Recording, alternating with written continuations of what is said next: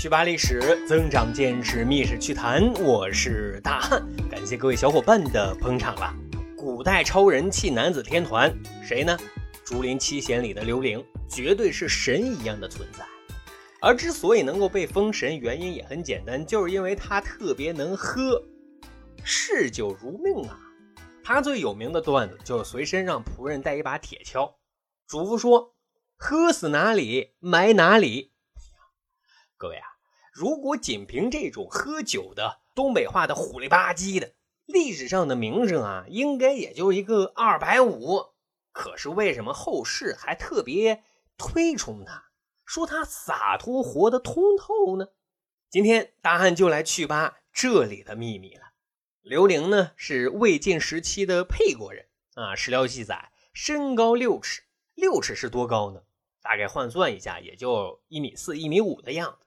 啊，个子不高就算了，关键是容貌还对不起大家。但是啊，人不能貌相。刘玲的肚子里满满的黄老之术啊，他特别推崇无为而治的，因此他的品性总是透露着不羁的这种小调调。而他的朋友圈也很小，只跟他的好基友阮籍啊、嵇康啊这些人玩耍。在晋武帝司马炎时期啊，刘玲曾经出任。建威将军参军，那这是一个很重要的参谋的角色。司马炎是很有抱负的，后期建立了太康盛世。当时啊，他针对施政纲领是很想听一听刘伶的建议的。可是刘伶的建议让司马炎很失望，因为他谈的中心思想只有四个字啊，四个字呢，无为而治，就让司马炎啊别瞎折腾。司马炎能高兴吗？啊，于是，在年末的绩效考评的时候，刘玲的同事都得到了晋升啊，唯独他自己不但没有晋升，连工作也没有了啊。不过，像刘玲这种人啊，工作不工作似乎也不重要，他觉得重要的只有一件事，什么事呢？今朝有酒今朝醉。所以这一下他就更没有羁绊，更加任性了。据说他睡觉的时候啊，不抱媳妇儿。只抱酒缸啊，喝的是酩酊大醉。醒了之后，接着奏乐，接着舞，哈，咱接着喝！各位啊，你说这种醉生梦死的状态之下，刘伶能不做幺蛾子吗？啊，说有一次又喝的是烂醉如泥呀，酒劲上来，燥热难耐，他索性就赤裸全身，一丝不挂。这时正好啊，有朋友前来拜访。却看见春光乍现，不禁面露难色呀！哎呀，刘玲却撇撇嘴说：“啊，我以天地为洞宇，巫世为坤一，诸君何为入我坤中？” 什么意思呢？大白话翻译过来就是说啊，我把天地当房屋，把房屋当裤子，你跑我刘玲的裤裆里干什么呢？这诡异的辩才，那也是醉了。不过当时的人们啊，不这么觉得，他们反而觉得刘伶这种状态特别特别豁达，只有智者才能如此与众不同。所以啊，追随崇拜的粉丝那也是一大票的。被罢官的第二年，就连朝廷都又征刘伶啊，再次入朝为官。那难得清醒一回的刘伶知道自己的调性跟那个官场啊，那是格格不入啊。可怎么才能拒绝这份送上门的 offer 呢？眼睛一转，计上心来，又是一顿干喝，连个花生米都不就啊！两下就又喝的是酩酊大醉，然后，然后就开始他的裸体行为艺术表演了。啊，专门挑人多的地方，一会儿走秀，一会儿狂奔。啊，这朝廷的使者一看，大跌眼镜啊！这不酒疯子吗？这德行还怎么入朝为官呢？那于是赶紧上报朝廷人力资源部，说这人都疯了，根本就没有办法入职。自此，刘玲是彻底跟他的仕途 say goodbye 了，就继续过起了喝了醉，醉了睡，睡起来接着喝，接着醉的日子了。但是啊，这日子谁受得了呢？首先受不了的就是刘玲他媳妇呀。媳妇为了让刘玲戒酒，也是机关算尽。他把刘玲的藏酒都给底下人分了，把喝酒的器皿也都给砸了，可是根本没用啊！逼得媳妇儿只能使出大招，一哭二闹三上吊啊，一把鼻涕一把泪的苦劝刘玲戒酒啊。这回呀，刘玲看媳妇儿哭成了泪人顿时产生了怜悯之心啊。他一本正经的拉着媳妇的手说：“宝宝，对不起，我决定戒酒。可是我怕我管不住自己的嘴。我听说啊，祭祀神灵。”没准神灵能赐予我力量，帮我戒酒呢。嘿，媳妇儿一听，对呀，于是赶紧准备祭祀的神台，然后摆上酒肉，让刘玲啊赶紧请神灵帮自己戒酒。可接下来，行为艺术大师刘玲又开始他的表演了。只见他呀，猛地抓起神台上的酒肉，然后撒丫子就跑呀。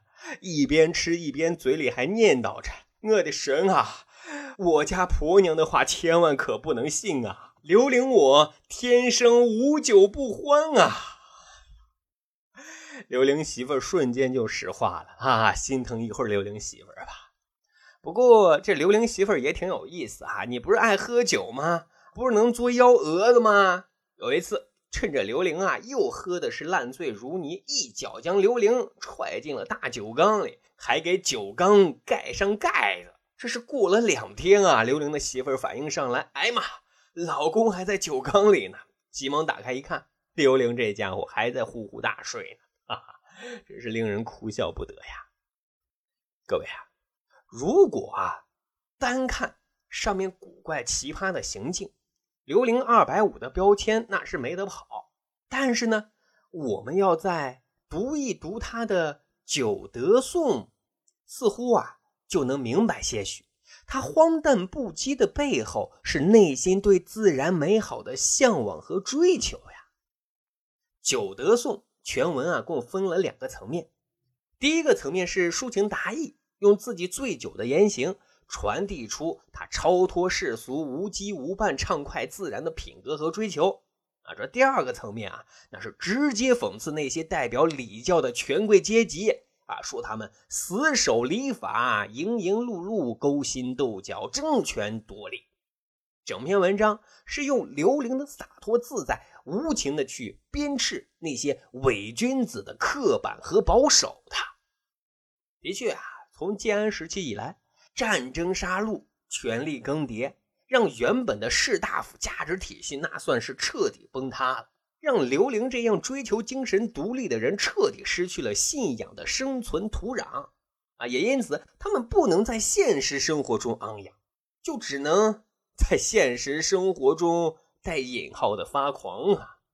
所以后世很多人替刘玲打抱不平，刘玲她何曾想嗜酒如命？何曾想长醉不醒？只是他不为那个时代所容所接受呀。其实刘伶不误酒，是酒啊误了刘伶啊，以至于后来还有更传奇、更浪漫的故事发生了啊。说当年酒神杜康在山东的金乡县造酒，刘伶闻到酒香味就赶到此地，一顿开怀畅饮啊。可是这回饮酒过量，一醉不醒，直接就去了西天了，就被当地人啊掩埋安葬了。啊，三年之后，刘玲的家人终于打探到消息，想让刘玲啊迁回故土，就挖开坟墓。结果什么发生了？刘玲一下子活了过来啊！开口第一句话竟然是：“哇，真香啊！” 啊，也是惊呆了众人。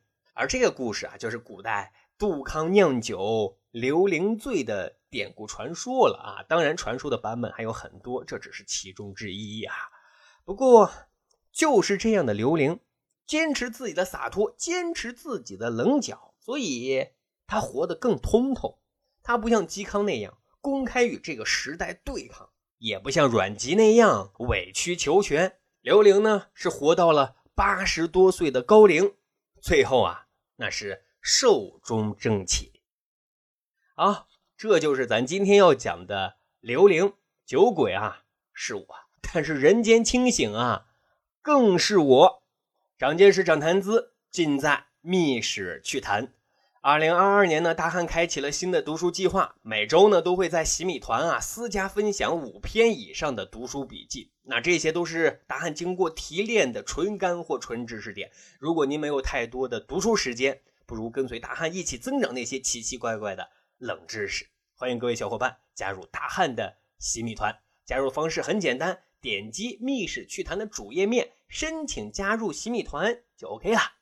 咱还有个趣吧历史的小分队，如果您对历史边角料感兴趣，欢迎大家关注十里铺播客频道微信公众号，然后回复数字一就可以添加大汉的个人微信。经过简单审核之后啊，大汉就会邀请您进入这个小分队当中，咱就可以谈天谈地，聊历史段子。本期节目就是这样，感谢收听，咱啊下期再会喽。